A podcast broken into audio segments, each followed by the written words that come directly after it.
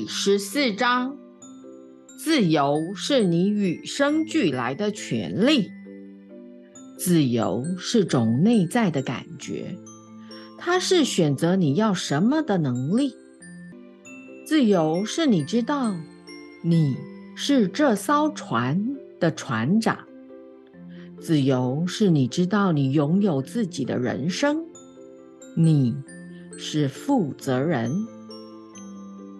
自由对喜悦而言是不可或缺的，因为你在任何地方觉得被困住，或你的权利被剥夺的话，你都无法体验到喜悦。如果你要将你灵魂的光带入意识，自由是很重要的。你生活在一个拥有自由意志的星球上，你在那儿学习作用和反应的原理。因和果的法则，地球实相是建立在选择上的。不论你生活中正在经历何种情况，不管你认为你有没有自由，你都已经做了选择，要让自己处于那种情况里。不论你是否觉知那个选择，你借着尝试错误来学习。不要因为所做的选择说你自己或别人不对，因为每个人一直都在借其行动的结果来成长。在这个自由意志的地球学校里，你称之为人生的地方，有许多关于自由的课题和挑战。对自由的唯一限制，就是那些你放在自己身上的你。是如何失去欢悦的自由感，以及你与生俱来的选择权呢？当你还是小孩子的时候，人们对你有许多的要求和期望。然而，事实上，小孩却拥有比表面看来还多的自由。小孩有自由以新的方式对外反应，没有成见的学习与成长。小孩子可以自由地以崭新的方式检验事物，感受每个经验的原貌，而不以过去的经验为基础给予分类或分析。小孩是自由的，尤其在幼年，他们不是靠过去的概念，而是靠自然的反应来形成对事物的看法。随着小孩的成长。在心智发展的过程中，有些自由的感觉遗失了。心智头脑开始寻找模式，他开始看到事物的关联性，因为把个别独立的事件串联起来，会比较好了解事情。当发生一件事，心智便开始去寻找所有其他本质相似的事物，借由将这情形与过去的记忆比较。往往夸大了负面的部分。当你是个孩子时，你做的决定很坚定。一个常常害怕肯定自己的创意作品的成年男性，当他发现他年幼时有人讥笑他画的一张画，他变得害怕展示他的创作给别人看。他开始将自己的画藏起来。最后，对每一次创作上的努力都感觉不自在。他变得害怕肯定自己的力量。他将新的经验与旧的经验认同，因而将新发生的类似情况中可以有的选择冻结了起来。这导致了他丧失了自由，对自己的力量和创造力。他。不再能自由选择如何反应了。对于实相的本质，儿童经常不断的在做决定。一个女人发觉，她很难大声说出她真正相信的事。她发现，当她小时候在做蛋糕时，因她一句不经意的评论而被母亲严厉斥责。就在那一刻，她做了个决定，为了要令人疼爱。他必须隐瞒自己的意见。从此之后，他就在那前提下运作。他剥夺了他每个当下的自然反应，以及视每个情况为一个新经验的自由。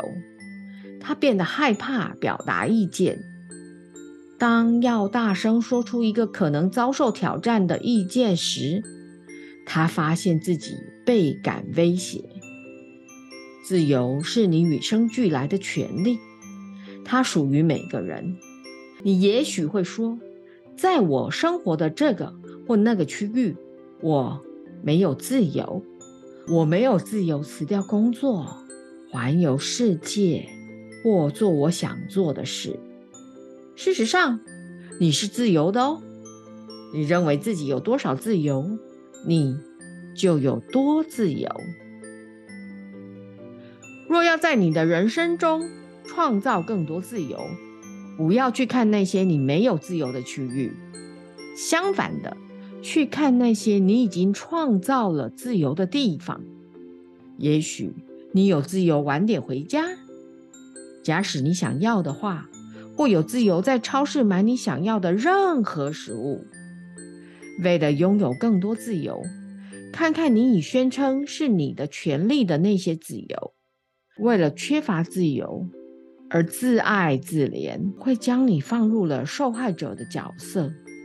每当你以那个角色看待自己，你就失去了力量。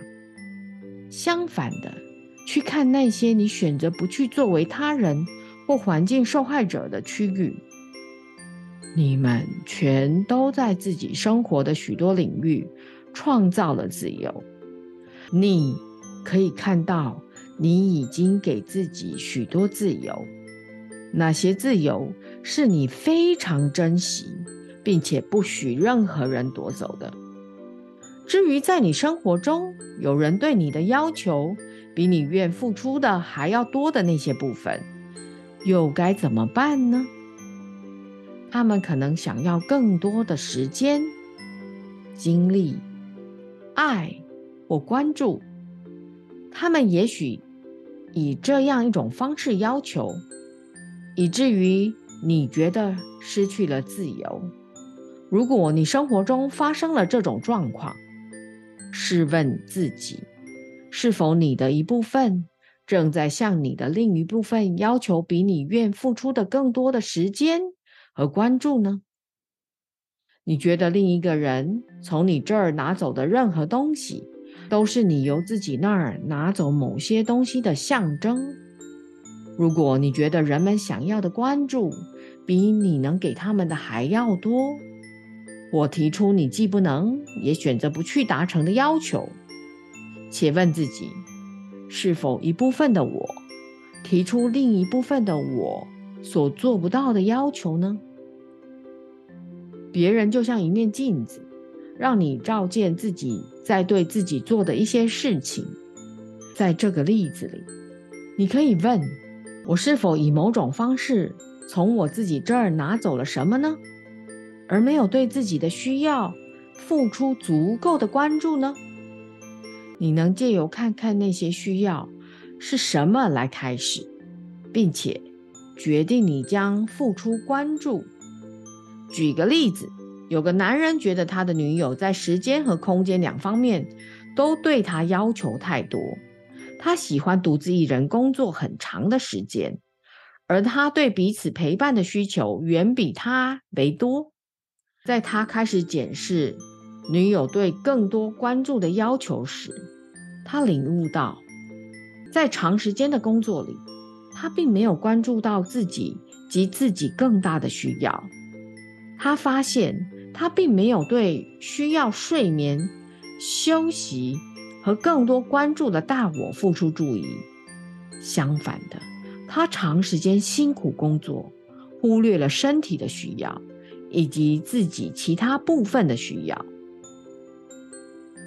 这个觉得并没有从男友那里得到关注及他需要的时间的女人，开始将这看作是一个内在的信息。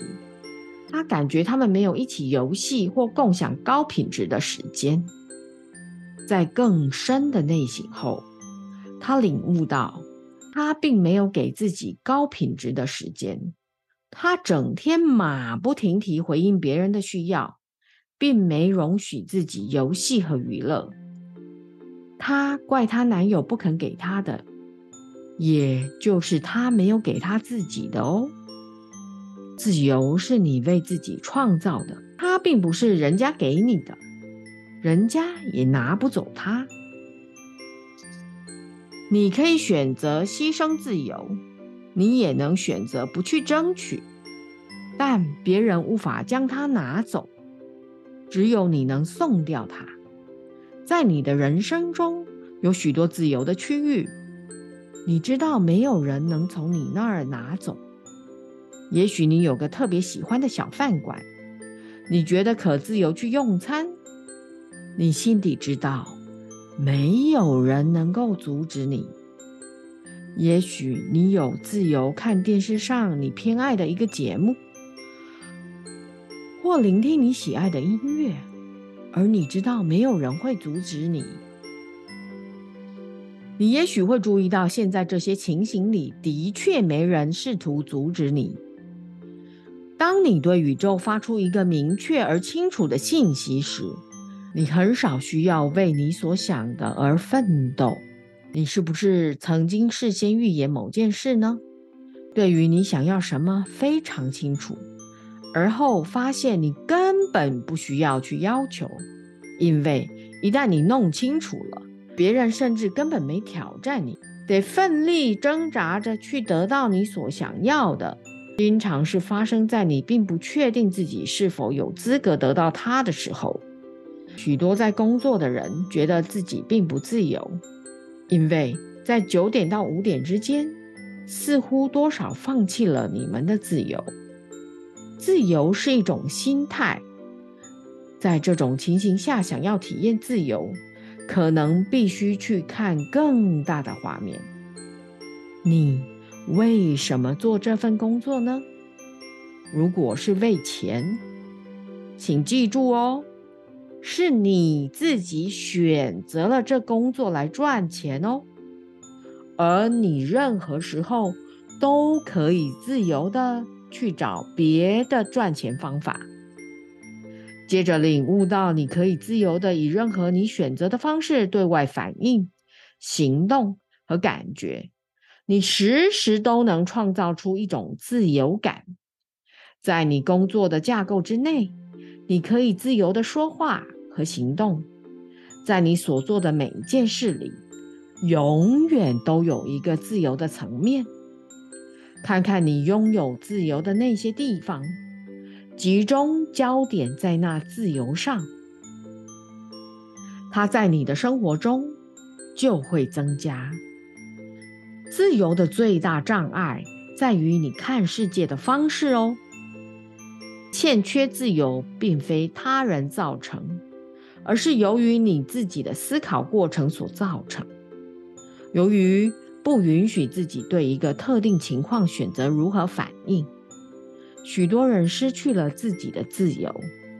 好比说，你的朋友总是批评你。而你总是以受伤或生气来回应，借着找到新的回应方式，你便能获得自由。或许你可以说：“嗯，我这个朋友只是不知道有更好的做法。”或也许我这个朋友对自己非常严苛，他之所以责备我，只是因为那是他对自己说话的方式。你能选择以同情处之，而不将它当作是针对你个人。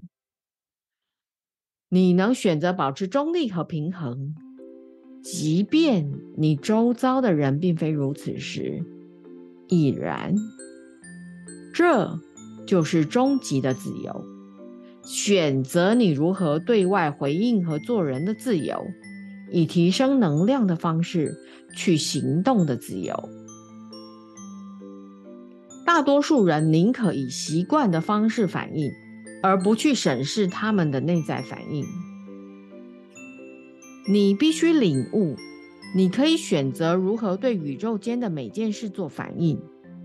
有些人面对工作的最后期限时，他们会检查一遍所有需要做的事，然后平静地采取完成工作必须的步骤，甚至还会有多出来的时间。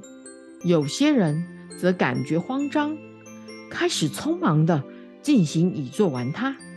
有些人的反应是拖延至最后一刻才做完，另外一些人则以沮丧来回应，感觉任务难以负荷。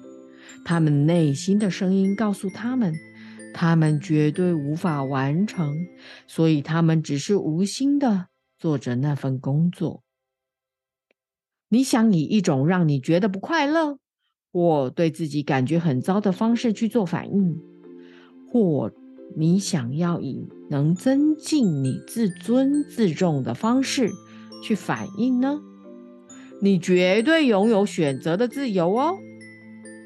别人对你的反应是由他们的预设程式和信念决定的。力量来自你知道你拥有选择的自由，你不需要改变别人，但。你能改变你对他们的反应。当你选择感觉愉快时，你就不必靠别人以某种方式行动，你才觉得愉快。在你能吸引那些支持、欣赏并认可你的人之前，你必须选择为你自己那样做。你支持和欣赏自己的程度，也将是你受人支持的程度。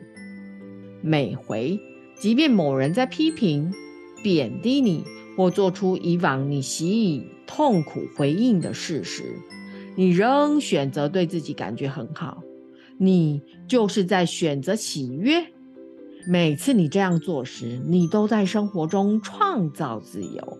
你的自由在于不需要别人以特定的方式行事，你才会快乐。你的自由在于你受不受自己期望的限制。常常痛苦的感觉来自于被细节绑住，以致看不到更大的画面。比如说，一个女人当男友没送花给她时，觉得很失望。她心里有个成见，认为收到男人送的花意味着他们爱她。每回她想到他没送花，心里就觉得痛苦。她因自己内心的成见。而失去选择喜悦的自由。当他开始看清事实和更大的画面时，他才明白这个男人深爱着他，对他非常忠诚，但并没将送花当作是爱的声明。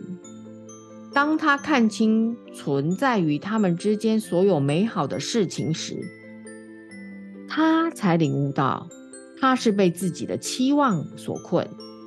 他出于习惯而选择了痛苦。想拥有自由，要愿意给人自由。你无法拥有一个人，也无法拥有一个平等的关系。当你拿走了那人的自由时，所有的人都有权去做令他们生气蓬勃和导向成长的事。许多人必须离开一份关系，因为他们没被给予。他们成长所需的自由，有些人则被他们伙伴或配偶对自由的需要所威胁。他们将伴侣对自由的要求诠释为拒绝他们，而没有去了解这是对方寻找他们自己大我的一个尝试。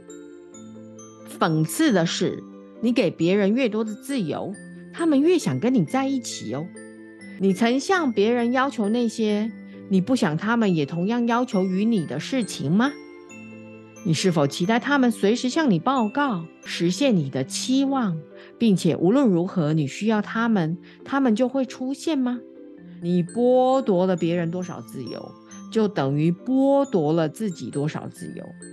想象一个犯人坐在牢里，有个狱卒必须二十四小时看守他。问题是？谁才是真正的犯人呢？是狱卒，还是犯人？如果你觉得你必须全天候看守别人，你无法信任他们或给他们自由，你就与他们一样陷在牢笼里。你们许多人丧失了自由，因为你们那么严密地看守那些你不愿别人拿走的东西。你们可能以这样一种方式守着你们的配偶、你们的财物、你们的孩子或家庭，以致你们将更多时间花在保护他们，而非寻求自己的成长。如果你感到嫉妒，它往往是建立在于恐惧之上。你害怕别人给某人一些他没给你的东西。如果你观察审视这个问题，它常常是你没给自己的某些东西。如果你嫉妒你的配偶将关注给予另一个人，而你想缩减他的自由，以使他无法那样做，请仔细想一想，很可能是因为你没给你自己、你的生活或你的大我。那些为了你自己的幸福及灵性成长所必要的关注哦。嫉妒是嫉妒者和被占有者双方都失去的自由。如果你给了自己所需要的，不论是关注、爱或别的什么，那么你便不会感到嫉妒。你将发现你能有许多来源获得满足。而不单是有你所爱的人。嫉妒暗示着稀少、不足；自由暗示着丰富、足够。现在就下决心，你将给每个亲近你的人自由，让人们犯他们会犯的错误，并发现他们自己的喜悦。我敢保证，任何时候你给别人自由。他们将以更多的爱和尊敬回报给你。你必须是个中立、平衡、有安全感的人，才能给别人自由。那是给他们和你自己的伟大礼物，因为犯人不再需要被看守，所以狱卒也自由了。当你能选择你想要如何做反应时，你就是自由的。如果你能选择以喜悦和愉快来做反应，如果你可以选择看见正面，认定你自己是对而非错的，并以此来回应，那时你就获得了终极的自由，以及做自己的自由以及反映你更深层真我的方式去行事的自由。